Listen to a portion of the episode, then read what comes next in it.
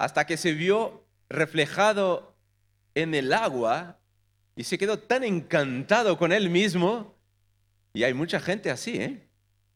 que se tira un buen rato delante del espejo, mirando y mirando y automirando y autocomplaciéndose, intentando, ¿no? Cuidado, no vaya a ser que se te pase a ti como a Narciso que cayó en el lago y murió ahogado. Y de ahí viene la palabra no seas tú un narcisista, ¿no? En el siglo XIV fue cuando pudieron remodelar el espejo, adaptado ya lo que es el cristal, el vidrio. Y ahí ya facilitaba un poco más. En 1835 es cuando empezaron a comercializar lo que es el espejo, tal y como lo tenemos hoy día. Y la verdad que ha facilitado la vida a mucha gente. Pero el espejo no solo se utiliza para lo que nosotros hacemos en nuestras casas, sino que se utiliza para muchísimas cosas. Vemos espejos por todas partes donde vamos. Incluso los edificios tienen espejos. Estropeando el paisaje, estropeándolo todo. Pero me gustaría en esta mañana, aquí pudiéramos ver el espejo como lo, lo tienes tú en tu casa. Yo no sé si a ti te pasa por tener hijos adolescentes. Yo tengo a tres. Bueno, dos adolescentes y un bebé de tres años. El bebé todavía está como que encantado con el espejo, se mira al espejo y se queda como desconfiado. ¿Quién es este? Lo típico de los bebés. Y ahí va lo segundo. ¿Para qué sirve el espejo? Nos ayuda a ver a nosotros, a vernos tal, tal y como somos nosotros. De vez en cuando, de sorpresa, entro en el baño de mis niños y cuando veo el espejo, no sé si te pasa, otra vez, el espejo está sucio. Hay de todo en el espejo. Todo allí pegado. Pasta de diente, mocos, de todo. Los adolescentes son muy desordenados. No os podéis veros a vosotros, chavales. Hay que limpiarlo para que podáis tener una imagen perfecta de vosotros mismos. Una de las cosas más importantes que hay para que un espejo sea eficaz es que realmente muestre la, realidad. Y para ello no puede tener ninguna suciedad. No puede estar empañado. Tiene que estar limpio para que realmente puedas ver el defecto. No vaya a ser que pase como una hermana en Málaga, que ella tenía un problema en los ojos y entonces ella era una persona normal, decía ella, ¿no? Bueno, tengo un problema en los ojos, no puedo ver bien, hasta que se operó. ¿Y cuando se operó? Entonces ahí empezaron sus problemas. Fue cuando ella pudo verse tal y como ella era. Entonces vio un montón de defectos, un montón de... No veía, mira los pelos que tengo, mira las arrugas que tengo. Hasta entonces ella no, no veía nada y era feliz. Y yo me quedo encantado con el camino de Santiago porque en el camino la gente no lleva espejos. Cuando haces el camino, te levantas despeinado, bueno, no pasa nada. Conozco a un chico que dijo, me encanta el camino porque aquí sí puedo llevar la barba de tres, cuatro días y nadie me dice nada. Pero en realidad todos necesitamos espejos para poder identificar aquello, si no estaríamos todos despeinados en esta mañana. Estaríamos todos desarreglados y no podíamos estar maquillándonos como algunas lo hacéis, ¿no? Y os arregláis que viene muy bien. Y a nosotros también el poder estar alineados bonitos para estar juntos y así poder alabar y adorar a Dios. En esta mañana os quiero invitar a que podamos tener una visión un poco distinta, no ya solo de ti y de mí o de los demás, que es una faceta a veces que se nos escapa. Hay cosas que a veces no somos capaces de ver, pero que otros sí nos ven a nosotros. Y hay momentos en que no nos gusta. en que otros nos digan el cómo yo estoy haciendo las cosas o el cómo estoy yo. Y es el aspecto espiritual. Y ahí voy al segundo punto. ¿A quién estás reflejando?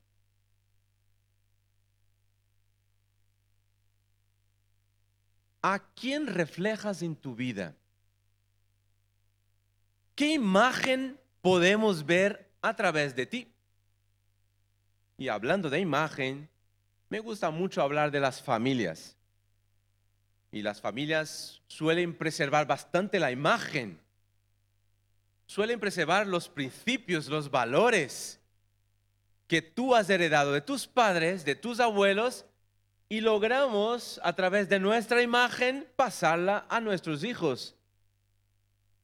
Y qué bonito es cuando una familia tiene una buena imagen. Qué precioso cuando todos te ah, tú eres hijo de fulano de tal. Wow, claro que lo, que lo, lo recuerdo. Qué imagen, qué hombre, qué valores. Eso es muy bonito de oír, pero qué triste es cuando la imagen es negativa. No es tan buena. O cuando sale uno de la familia que lo estropea todo. Mira este. Y ahí ya imagen queda medio desvirtuada. ¿A quién estamos reflejando a nivel espiritual? De nuestra familia, de nuestra herencia espiritual. ¿Será que a muchos de nosotros o a algunos o a todos podemos decir, como este mismo versículo que nos dice que tenemos que ser transformados de gloria en gloria? Y eso ocurría con aquel pueblo que tenía un velo puesto que les impedía a ellos de ver. Les impedía a ellos de ser transformados incluso. Y de ahí viene este versículo. Por tanto, nosotros todos mirando a cara descubierta como en un espejo la gloria del Señor. Somos transformados. La importancia de ser transformados. Y todos estamos en este proceso de mejorar cada día y a muchos de nosotros nos tocaría volver a recuperar este diseño original. Hoy día hay muchos tipos de espejos. Y qué precioso es cuando ves un espejo antiguo y que todavía refleja. ¿Sabes cuál es la diferencia? El material, el contenido. Y qué precioso ver un espejo, por años que tenga, y que tenga la capacidad de reflejar, de poder ver la imagen de uno en este espejo tan antiguo. Pero a, muchos, no sé si os ha pasado de comprar un espejo en el chino, en el todo a 100, de verdad que es un desespero. Estos espejos, primero que se empieza a caer los marcos, no duran nada, son de plástico. Y segundo, que se empañan con una facilidad tremenda. Que no hay agua que lo quite. No hay nada. Y esos espejos empiezan a perder el aluminio o la plata o lo que tenga. Vete tú a saber lo que hay ahí. Los buenos espejos eran recubiertos por la parte de atrás con buenos materiales. Materiales excelentes. Materiales duraderos. Y por eso, cuando vas a un sitio donde hay un espejo antiguo, tú lo verás tal cual fue creado. Espiritualmente puede que a nosotros se nos haya pasado algo parecido y necesitamos volver al diseño original. Y para ello tenemos que ponernos en las mejores manos de aquel que nos creó. Había una vez un chico que era un coleccionista de coches antiguos y él le gustaba de vez en cuando sacar su Ford de no sé cuánto, de esos coches muy antiguos, esos bólidos que de vez en cuando pasa por la carretera y nos llama la atención a todos, pues a él le encantaba estos coches. Y un día, venga, voy a sacar hoy, a dar una vuelta. Salió de la ciudad, entró en la autovía y ahí iba él con su bólido. Y de pronto se paró. Y ahora sale del coche, abre la máquina, se pone a mirar, para acá, para allá, para allá, para acá, y no había manera. Uf, tendré que llamar la grúa. Y está allí mirando, no puede ser, si ya ha pasado otras veces, pero no hay manera. Y pasado un rato, pasa por él, por su coche viejo, antiguo, una limusina de esas de 10 puertas, enorme, con una antena grande, grande, preciosa, y para delante de su coche. Y él se queda mirando y una limusina de esa tan grande, tan, imagínate quién va, quién irá dentro de este coche. Y de pronto sale el chofer con su gorra, camina las 10 puertas y llega a la otra, la última, abre la puerta y de allí sale un viejito, un señor anciano.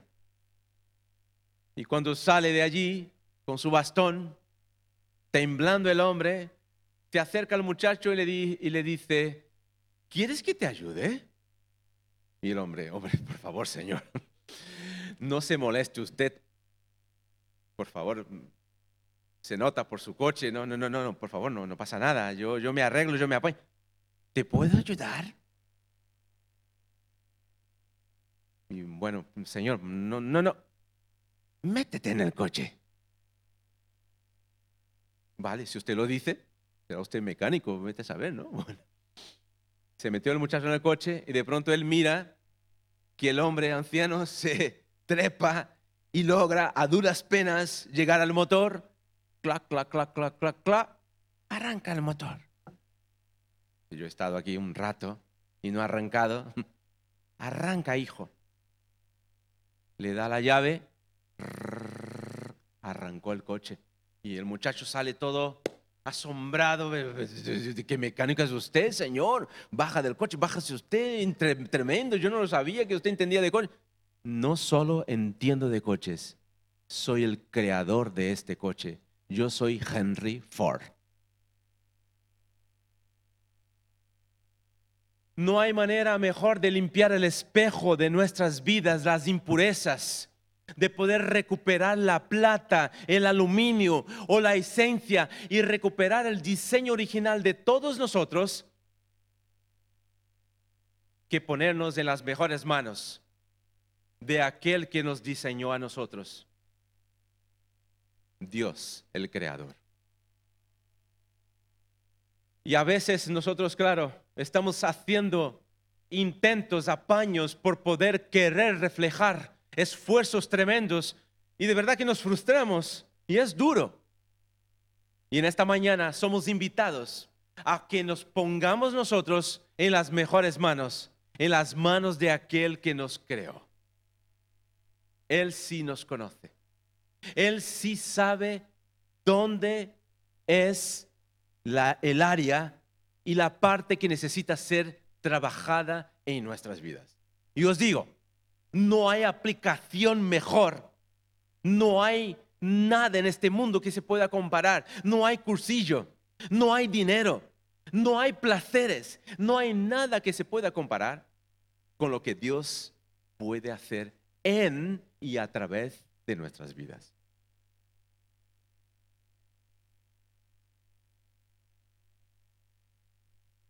Si quieres acompañarme en el último punto en el boletín, nos queda, ¿y cómo? ¿Cómo? Si ya lo he intentado. Si llevo toda mi vida. ¿Cómo? Vivimos en un mundo inmejorable en el sentido de recursos, de posibilidades, las comunicaciones es impresionante cómo puede ahora, ¿no? En los tiempos en que andamos nosotros, ¿no? Es que ya ni siquiera no queremos perder, perder el tiempo con cosas que tardan. Queremos las cosas como nos dice ahora mismo. Queremos al instante. Yo me acuerdo otro día hablando con mi pastor en Brasil, hace 25 años atrás, no más, eso, 25 años atrás, yo me acuerdo que viajaba yo con una mochila muy parecida a esta por toda Sudamérica predicando el Evangelio y claro, escribía aún las cartas para que mi iglesia pudiera orar por mí. Y me acuerdo que enviaba las cartas y entonces hasta que llegara la carta tardaba como 15 días, hasta que coincidiera con el culto donde iban a, orar por nosotros. Y de pronto me llamaban, Natán, mira, hemos orado por ti. Yo digo, hermanos, pero gracias, pero ya he pasado por eso. Estoy con otras cosas, estoy en otro país, estoy en otra situación. Las cosas han cambiado para mejor. Tenemos más recursos que nunca. Pero sin embargo, padecemos mucho a la hora de poder reflejar de manera correcta lo que Dios quiere hacer en y a través de nuestras vidas. Tristemente, todas esas cosas que tenemos hoy día juegan en nuestra contra, no en nuestro favor. Tristemente nos distraen, nos ocupan, nos toman nuestro precioso tiempo, no estamos tranquilos en el camino de Santiago y tengo que hacer referencia a ello, es algo tremendo porque la gente se da cuenta de ello. La necesidad de desacelerar, de ir despacio e incluso para muchos parar totalmente, parar. Conocimos a un peregrino, un chico francés que trabajaba en la bolsa y él llegó a la conclusión, voy a dejarlo todo. Tengo que dejarlo todo. No puede ser que yo viva de esta manera. Y decidió dejar todo. Dejó un pedazo de trabajo, un pedazo de sueldo. Tengo que empezar otra vez mi vida. En cierta manera nosotros, a lo largo de los tiempos de nuestras vidas, de nuestra propia relación con Dios, o incluso de los amigos y familiares que nos visitan, que no sabemos cómo hacerlo, os quisiera invitar a, que pudiéramos parar y tomar tiempo para poder limpiar este espejo, para poder rectificar con el Maestro, con el Creador, acerca del diseño original que Él preparó para mí. ¿Quién tiene al Hijo? También tiene al Padre. Vamos a leer Primera de Juan 2, 23.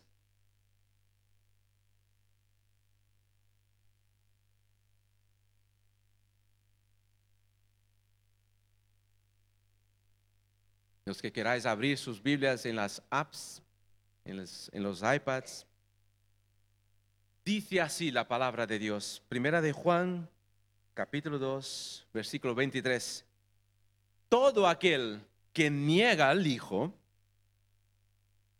tampoco tiene al Padre.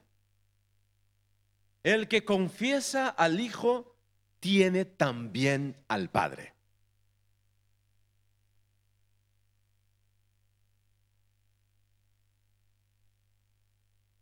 Puede que tengamos que parar y poder rectificar, el poder evaluarnos.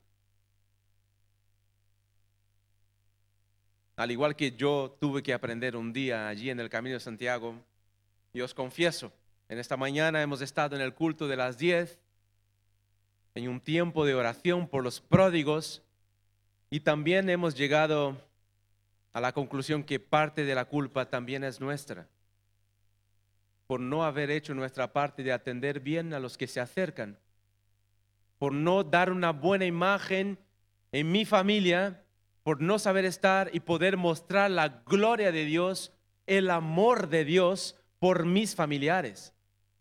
Y no es en vano que me miren a mí como bicho raro. Porque a veces nos apartamos tanto, somos tan santos, tan cristianos, que no reflejamos nada más lo que queremos, menos la gloria y el amor de Dios por los perdidos.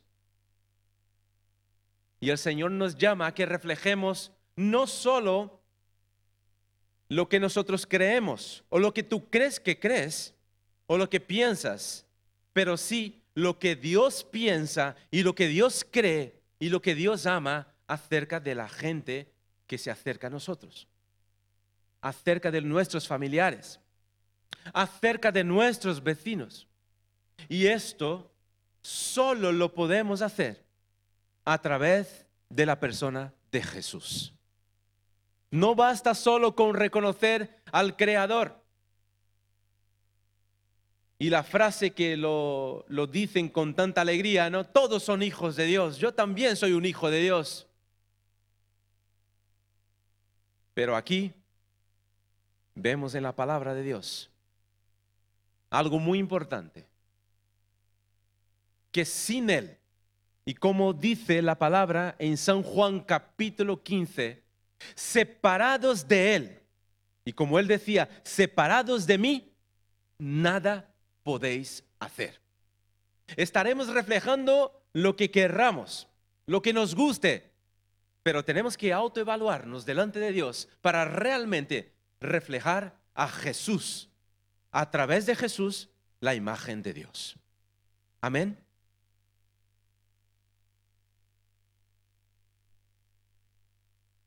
Os quiero compartir una historia que seguramente la habéis escuchado también.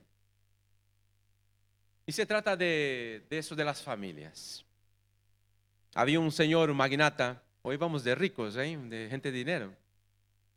Y os animo a que persigáis esto, que tengáis mucho dinero para bendecir a muchas personas. Dios está buscando gente con capacidades de mayordomos, buenos administradores. Y no hace falta que tenga mucho dinero para ello, para poder bendecir, para poder bendecir a la obra de Dios. Pues este hombre era un hombre muy rico y con su hijo les gustaba mucho el tema de las pinturas, los cuadros caros, importantes. Y ellos se pasaban, claro, coleccionando cuadros de mucho valor. Y el hijo, viendo el placer del padre, la alegría del padre, se dedicó a estudiar las bellas artes, pero el muchacho no le iba muy bien. Hacía lo que podía. No pintaba nada bien. Y el padre... Mm. En aquel tiempo hubo una guerra y el ejército mandó llamar a todos los chavales y el hijo de este magnata Dijo, papá, yo también voy a pelear por mi país. Y se fue. Y el padre, no vaya, no vaya, no, papá, yo voy. Soy el reflejo de la imagen de nuestra familia, así que voy yo a pelear, a batallar. Y fue el chaval. Y en la guerra, él seguía pintando a su manera. Recuerda que él no pintaba muy bien y tenía un compañero y el compañero le acompañaba, le veía y él contaba la relación que él tenía con su padre, los cuadros valiosos que tenía su padre y él se gozaba con eso, se alegraba. Y hubo una vez una batalla y total que los dos chavales estaban al frente de la batalla y tristemente este chico cayó, fue muerto en la batalla. Le llegó la noticia al padre y aquello fue una tristeza tremenda. No, no podéis imaginar. A los años, de pronto un día llaman a la puerta. Este anciano ya con años, llegando casi al final de su vida, abre la puerta de su mansión y había un, joven con una bolsa y un, rollo en su mano. ¿Tú quién eres? Mira, Señor, yo estuve en la batalla con su hijo y tuve el privilegio de poder conocerle, de saber, incluso conocía a usted, le contaba de sus historias, de su relación con la pintura, los cuadros. Y su hijo le gustaba mucho pintar. Y él hizo un cuadro muy bonito allí. Y aquí vengo yo para entregárselo a usted, el cuadro. Y el padre vio aquel cuadro hecho por su hijo. Y sí, sí, realmente es mi hijo, por lo mal pintado que estaba. Es mi hijo. Y lo guardó con mucho cariño. Le dio las gracias al muchacho. Y este hombre, viendo ya al final de sus días, decidió deshacerse de todos los cuadros valiosos que él tenía. Así que preparó una subasta, invitó a gente importante, coleccionistas, hombres ricos de la ciudad que estaban muy interesados en sus cuadros. Y ahí llegó el día, la cita, y estaban todos ansiosos esperando a poder empezar para poder ver si somos capaces de conseguir uno de esos cuadros valiosos que, wow, tremendo. Y para sorpresa de todos, allí había un cuadro feo, raro, y fue el primer cuadro en salir a subasta. Y la gente, pero, ¿de qué va? ¿De qué va esa subasta? Por favor, sacad ya los cuadros que nos interesan, que aquí hemos venido con la chequera, aquí hemos venido con los dólares, los euros para comprar. Y sacan el cuadro. Y resulta que era el cuadro del hijo que había pintado. Y el hombre decidió ponerlo también en subasta. Pero la gente estaba nerviosa, pero por favor, sacad ya. Y empezamos la subasta. Allí estaba también el, el, conductor, el chofer del magnata allí al fondo mirándolo todo lo que pasaba. Y empezó la subasta con el cuadro del hijo. Así se llamaba, el cuadro del hijo. Y empezamos con inicio, una sacada de 100, 100 dólares. 100 dólares, ¿quién da? ¿Quién da más? ¿Quién da más? Por favor. Y un murmurio en la sala, en la sala, y la gente no entendía qué pasaba, por qué no sacaban los cuadros buenos, que a eso hemos venido. Y nadie era capaz de sacar ni 10 dólares. Y aquello era un nervio y todo el mundo comentando. Y de pronto ya el chofer al fondo viendo que aquello no paraba. Mira, señor, yo no tengo mucho, tengo 20 dólares. Si quiere, yo le doy. Y así, mira, y la gente aplaudía. Qué bueno, por fin, uno. Y así fue como el hombre que estaba llevando la subasta a la una, a las dos, a las tres. Vendido el cuadro, el hijo por 20 dólares al caballero del fondo y la gente aplaudido. Muy bien. Y cuando terminó de hacer eso, el hombre, terminada la subasta. ¿Y cómo? ¿Cómo? Terminada la subasta. El propietario y dueño de todos los cuadros dijo, que el que llevara el cuadro del hijo se llevaría todo el resto de las colecciones de los cuadros más caros de la ciudad. Los ojos del chofer se pusieron así.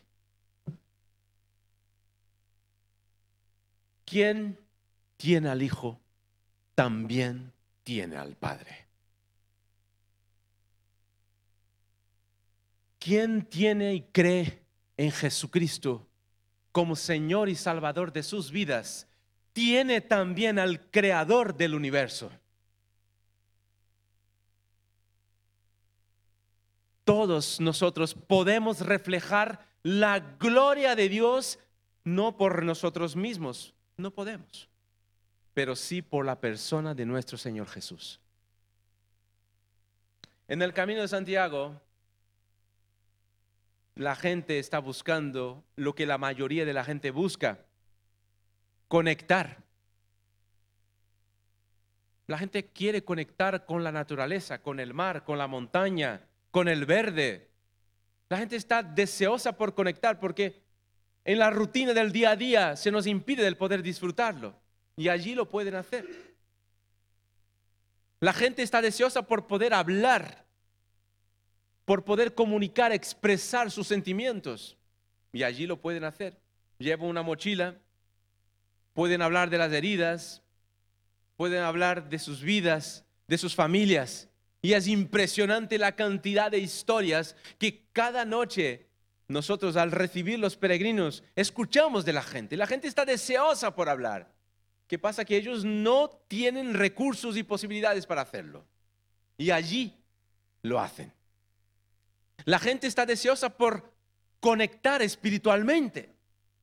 Aquí tampoco, en la rutina, en el día a día, el desasosiego, el trabajo, los problemas y tantas y tantas cosas que ahogan que no tienen tiempo ni siquiera para poder pensar en la espiritualidad.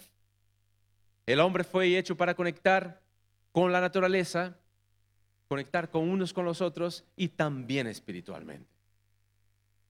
Hermanos, aquí muy cerca de nosotros, si preguntáramos ahora a nuestros vecinos, a nuestros familiares, a nuestros amigos, a alguien que ha, ido al Camino de Santiago o pretende hacer el Camino de Santiago, nos sorprenderíamos.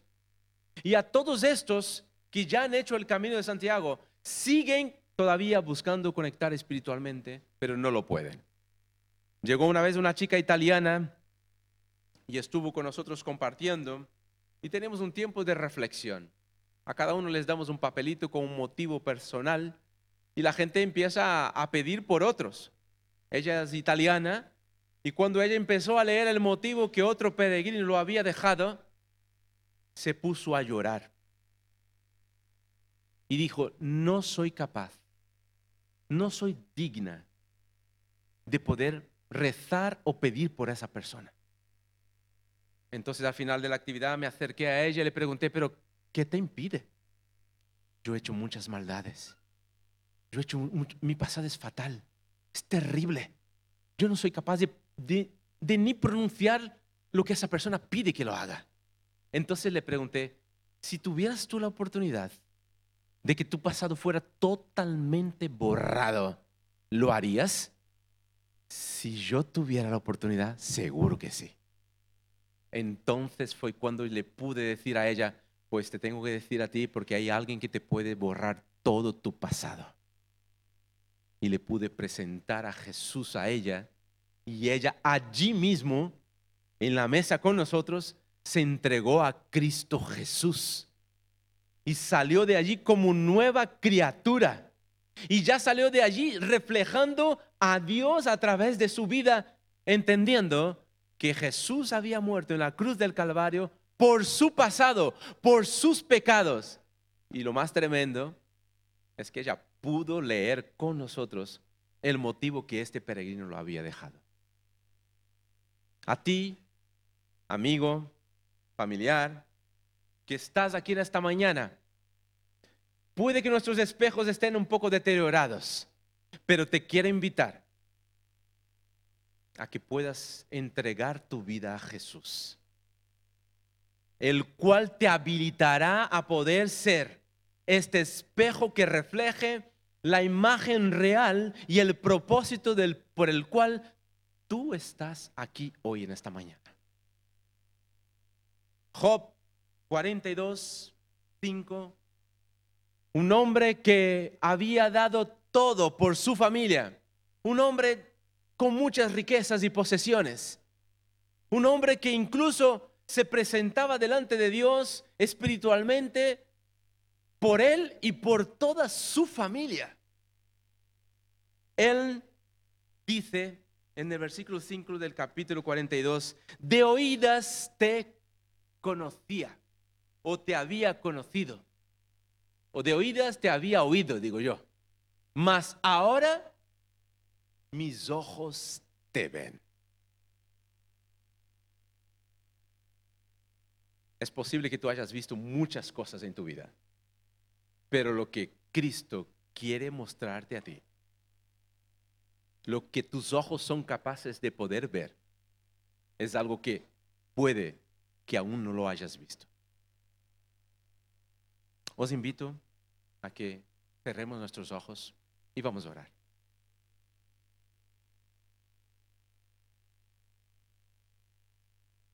Si hay alguien aquí en esta mañana que nunca había hecho la decisión de poder entregar su vida a Jesús como Señor y Salvador, este es tu momento. No hay nada que te va a llenar más que una relación con Dios. Job lo había experimentado todo lo tuvo todo. Y lo tuvo que perder todo para entender que antes solo conocía de oídas, pero que ahora sus ojos lo podían ver. Si quieres entregar tu vida a Jesús en esta mañana, repite conmigo esta oración. Señor Jesús, yo he sido un espejo que no he podido reflejarte a ti. He reflejado tal vez lo que creía, lo que pensaba y lo precioso, lo que a mí me parecía. Te quiero entregar mi vida a ti. Quiero seguirte a ti. Te reconozco como el Señor y Salvador de mi vida. Sé que eres el único camino al Padre. Cambia mi vida para que pueda reflejarte a ti tal y como tú me has diseñado para tu gloria. Ayúdame a mí a levantarme cada día como tú quieres que lo haga. En tu nombre. Amén. Si tú que llevas año o años intentándolo, también hay una oportunidad para ti y para mí. La palabra nos fue muy clara. Por tanto, nosotros, se refiere a nosotros, a todos, mirando a cara descubierta, como en un espejo, la gloria del Señor, somos transformados de gloria en gloria en la misma imagen como por el Espíritu del Señor. Padre amado, también te ruego que en esta mañana nosotros seamos tratados, transformados de gloria en gloria. Señor, no queremos estar como estamos. Yo quiero verte a ti, Señor. Para que tú te reflejes a través de mi vida. Y asimismo te pido por cada uno de los que estamos aquí en esta mañana, Padre, que salgamos como estos espejos. Y como dice tu palabra, cartas leídas por todos los hombres. Que ellos puedan verte a ti y nosotros, Señor. No será en vano que alguien nos pregunte, Señor, hay algo diferente en ti, hay algo especial en ti. Sepas que esto es el reflejo de la gloria de Dios. No es otra cosa, sino el reflejo del amor de Dios a través de ti, a través de tus acciones, a través de tu hablar, a través de tu caminar el Señor nos quiere utilizar para su gloria, pues a esto fuimos todos llamados. Que el Señor nos bendiga.